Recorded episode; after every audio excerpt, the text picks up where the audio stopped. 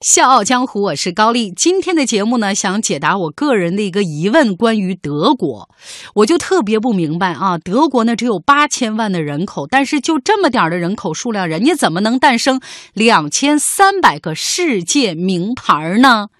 上初中的时候，咱历史课都学过，德意志啊，一度落后的工业帝国，很晚他们才开始搞工业化的。英国、法国，人家完成工业革命的时候，你德国还是个农业大国。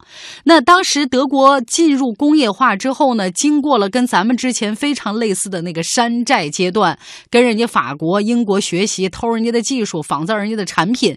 因为这个事儿，英国议会还特别在一八八七年八月二十三号通过对商标法的。修改要求说呢，所有进入英国本土和殖民地市场的德国进口货必须注明“德国制造”。那么问题就来了，那样的一个历史怎么就成就了今天的德国制造呢？纷返江湖，独起笑傲，高丽掌门笑傲江湖，敬请收听。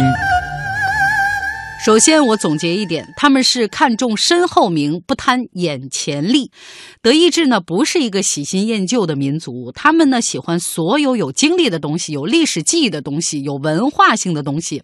网上呢有一张关于德国建筑物的照片，叫做“不变的德国”，展现的是什么呢？就是二战以后德国人修的房子，完全是中世纪晚期巴洛克时代和洛可可时代的风格。为什么？因为二战结束以后呢，德国几乎所所有的城市都成一片废墟，那些古老的房子基本上都已经被战火摧毁。德国人很心疼，因为他们喜欢自己的文化，但是你喜欢的不得了，这个城市已经成这样了，怎么办？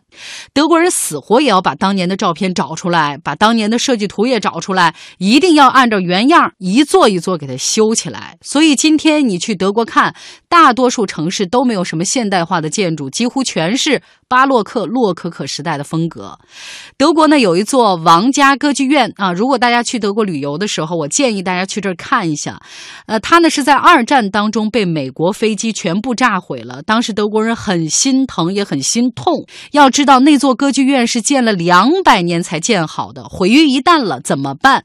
二战以后呢，德国人就把这片废墟整个圈起来，然后搞来了一批科学家、文化学者，还有考古学家、建筑师、技术工人，就是总共乌乌泱泱。上百号人花了三十五年时间，把这堆破砖烂瓦重新给它装回去了。所以你现在再看这座王家歌剧院，怎么也看不出来它是。炸弹炸烂了以后重新装回来的这座建筑也成了世界文化遗产。联合国教科文组织的人就说了，这种行动本身就属于世界文化遗产，就是因为德国的热爱还有尊重自己的文化已经到了这样的地步，所以才叫不变的德国。因为德国的经济发展不靠房地产市场，所以呢，一位德国建筑师很难拿到一个建筑项目。好不容易说中了标了，就一定会精心设计，一定要把它搞成一。个艺术精品一定要让它流芳百世，所以各位在德国，你永远看不到有两座建筑物是一样的。所以江湖上也有一种说法，德国建筑师重视的不是眼前利，而是身后名。我是水皮，向你推荐有性格的节目《笑傲江湖》，请在微信公众号搜索“经济之声笑傲江湖”，记得点赞哦。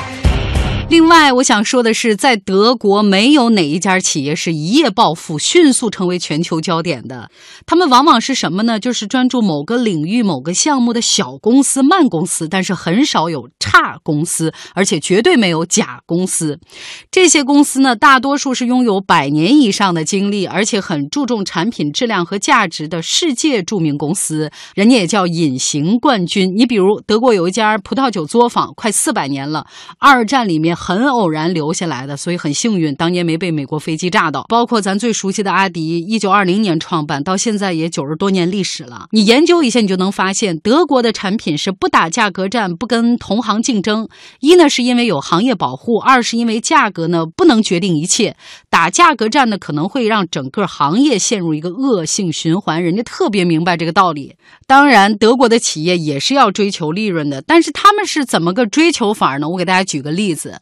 我去柏林旅游的时候，跟一家锅具店的老板聊过天儿，我就说你们德国人造的这个锅呢，至少可以用一百年，你就怎么不算这个账呢？你看你每卖出去一口锅，实际上你就是丢了一个顾客，因为就一百年你都坏不了，人家肯定以后不再买了呀，用不着了。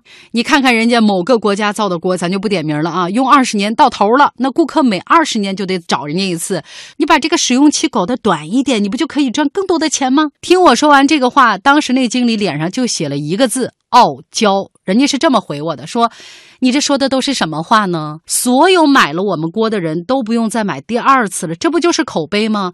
这样会有更多的人来买我的锅。我现在我忙都忙不过来。我们这个厨具厂是二战以后从过去的兵工厂转过来的，前后也不过几十年时间，那卖出去的锅都一亿多个了。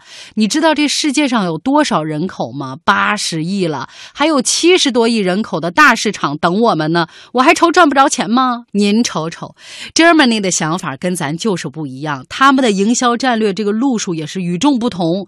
一笔买卖在你身上就一次啊，让你说他的东西好，你就会跟另外一个人说，那这个人再去做他的顾客，这个口碑自然而然就扩散开了。人家干的就是这个事儿。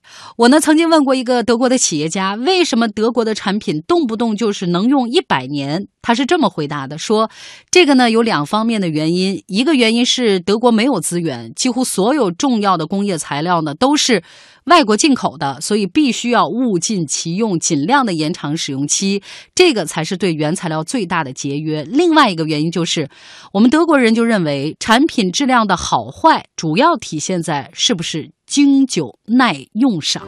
小江湖是高丽，明天见。